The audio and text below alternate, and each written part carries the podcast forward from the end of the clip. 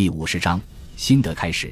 在传统机构被恢复的同时，罗马城本身也得到了翻新美化。前三十年代末集中的建筑活动持续下来，并得到大力推进。前二十八年，凯撒回应了元老院的一个请求，命令修复罗马城内的八十二座神庙，其中很多神庙都很小，而且绝大多数都符合简单的传统设计，而不是更宏伟的现代风格。在修复神庙的同时，凯撒还复兴了在每座神庙内举行的古老仪式。前进是罗马的一种传统美德，是罗马人身份认同的核心部分。罗马人民缺乏对古老神奇的恰当尊重，体现在最近几代人的道德堕落。在混乱和暴力的几十年里，这种堕落是世人皆知的。罗马人很容易想到，时局动荡是因为人心不古。所以，要复兴社会，就必须改善人们的行为举止，重新确立与诸神的良好关系。正是这些神奇引领罗马走向辉煌。与此同时，埃及的伊西斯崇拜被驱逐出罗马城。宗教复兴的精神非常严格的遵守传统，由凯撒亲自领导。在修缮神庙的同时，凯撒当局还在市中心与城外的战神广场继续开展宏伟的建筑工程。阿格里帕仍然非常忙碌，曾举行过凯旋式的元老们继续将他们的一些战利品用于纪念性建筑的建设工程。所有这些工程都为居住在罗马的数千人，甚至是数万人提供了薪水不错的工作。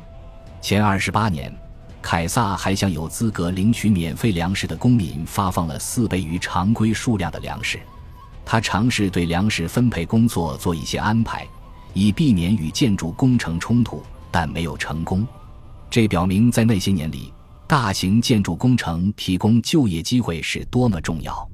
良好的就业机会和国家提供的一些支持，让民众相信自己有能力养活自己和家人，所以很少有人寻衅滋事。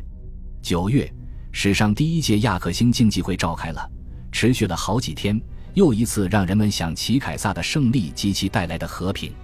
战神广场上搭建的临时木质平台上举行了体操表演，很多参赛者来自豪门世家，在形形色色的项目中角逐，以纪念凯撒的伟大胜利。至少有一天全部用于举行决斗士比赛，决斗士都是外国战俘。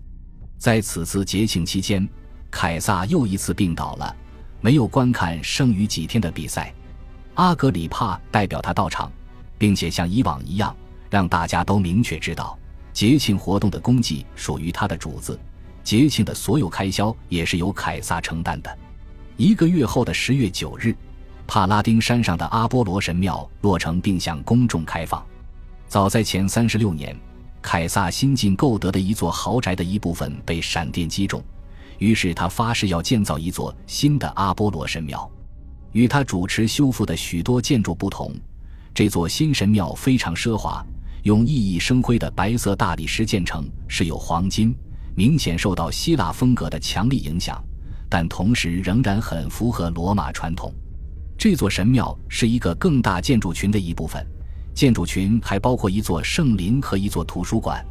人们认为，亚克星角的胜利最应当感谢的神就是阿波罗。这座雄踞于帕拉丁山的阿波罗神庙，在很远之外就能看见，从广场上也看得见。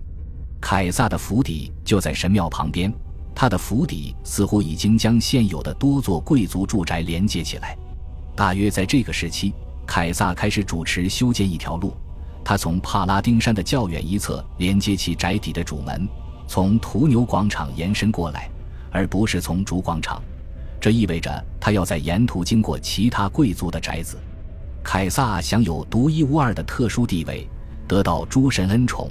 其他元老不能和他竞争，他命令将自己的所有黄金塑像和其他纪念塑像全都融化，铸造成宗教仪式用的三足鼎，献给阿波罗神庙。这种谦虚的姿态就是为了获得大家的赞赏，而他能够做出这样的姿态，就和他当初欣然接受这些东西一样，表明了自己的无比强大。这些年里，还建成了另一座恢宏的阿波罗神庙。不过是对旧神庙的改建。此项工程由盖乌斯·索西乌斯出资和监督。他于前三十四年占领了耶路撒冷，于前三十二年在安东尼的庇护下成为执政官，并领导了对凯撒的攻击。但他主持建造的这座神庙还是被冠以他的名字，后来被称为阿波罗索西阿努斯神庙，这是很不寻常的。这座神庙的岩壁融合了古典希腊雕塑的风格，但新的雕塑描绘了被击败的敌人的形象。这些敌人穿着长裤，更像西方人而不像犹太人，可能是代表凯撒在巴尔干征服的一些伊利里亚蛮族。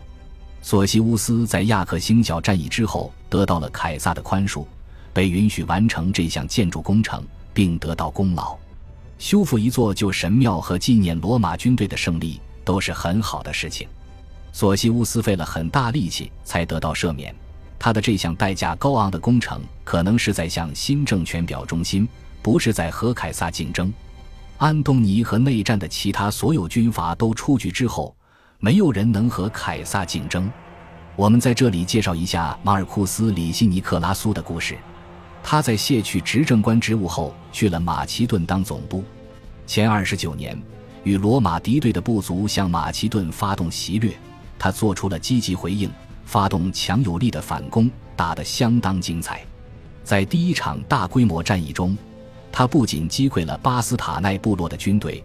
还亲自在肉搏战中斩杀了他们的领袖戴尔多国王。此次胜利之后，他扩大了行动规模，在这一年和随后一年里赢得了许多胜利。这些行动有点像尤利乌斯·凯撒在高卢的最初干预，大胆甚至残酷无情地利用一切机会将战事升级，并迅速歼灭每一个新敌人。迪奥对这些军事行动做了比较详细的记载。李维可能也留下了相关技术，但这些行动持续不超过两年，而且就像尤利乌斯·凯撒一样，克拉苏的一切作为都可以被描述为符合罗马人民的更广泛利益。克拉苏可能在前二十八年年末或前二十七年年初返回罗马，并得到了凯旋式的荣誉。他肯定比在三头同盟统治下庆祝凯旋式的很多人都更配得上这项荣誉。据迪奥说。人们以克拉苏和凯撒的名义献祭，纪念他的成功，而凯撒凭借这些军事胜利获得了凯旋将军的头衔，克拉苏却没有。迪奥的说法肯定是错误的，因为希腊出土的两座碑铭上记载了克拉苏的凯旋将军头衔，我们也没有理由相信这些碑铭完工之后传来消息，克拉苏的凯旋将军头衔被取消了。我们也可以确定。凯撒并没有因为克拉苏的军事胜利而得到凯旋将军头衔。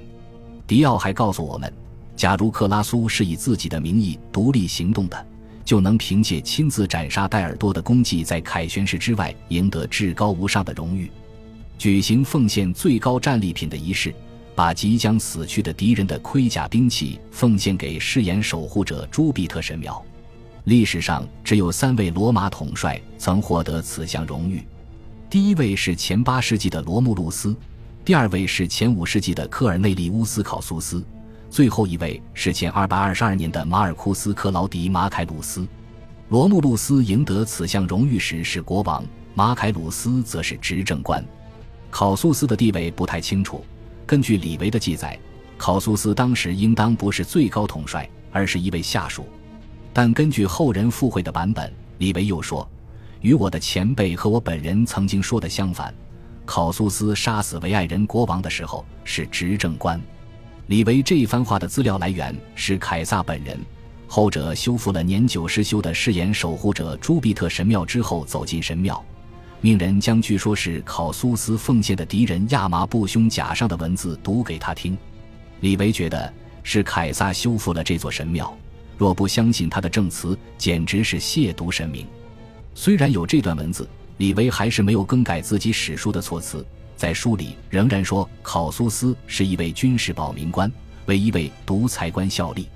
有些现代学者认为，凯撒这番证词的背后有不可告人的隐秘动机，因此这不仅仅是关于历史驱文的证据，更表明了凯撒紧张兮兮的、害怕与人竞争的心态。按照这种理解。克拉苏继承了他祖父的财富，并拥有古老贵族世家的遗产与威望，像一位真正的罗马贵族那样行事，决心赢得威名，与所有同时代人一决高低。克拉苏是将近两个世纪里第一位亲手斩杀敌军统帅的罗马将军，他很自然地会要求获得奉献最高战利品的荣誉，以增加其家族和本人的荣耀。凯撒害怕竞争者，嫉妒其他人的光辉，尤其是事关奉献最高战利品或关闭雅努斯神庙大门这样的古老仪式。于是，凯撒授意元老院拒绝授予克拉苏这项额外的荣誉。拒绝的理由是他在一座坍塌神庙的古代胸甲上看到的文字，这个理由很可能是捏造的。凯撒简直不顾一切了，他非常害怕更多元老会集结到这样一位豪门子弟旗下，所以不惜一切代价阻止复苏如此古老的荣誉，防止竞争对手因此崛起。克拉苏被允许举行凯旋式，但仅此而已，后来就在史书里沉默了，尽管他的血脉延续了下去。感谢您的收听，喜欢别忘了订阅加关注，主页有更多精彩内容。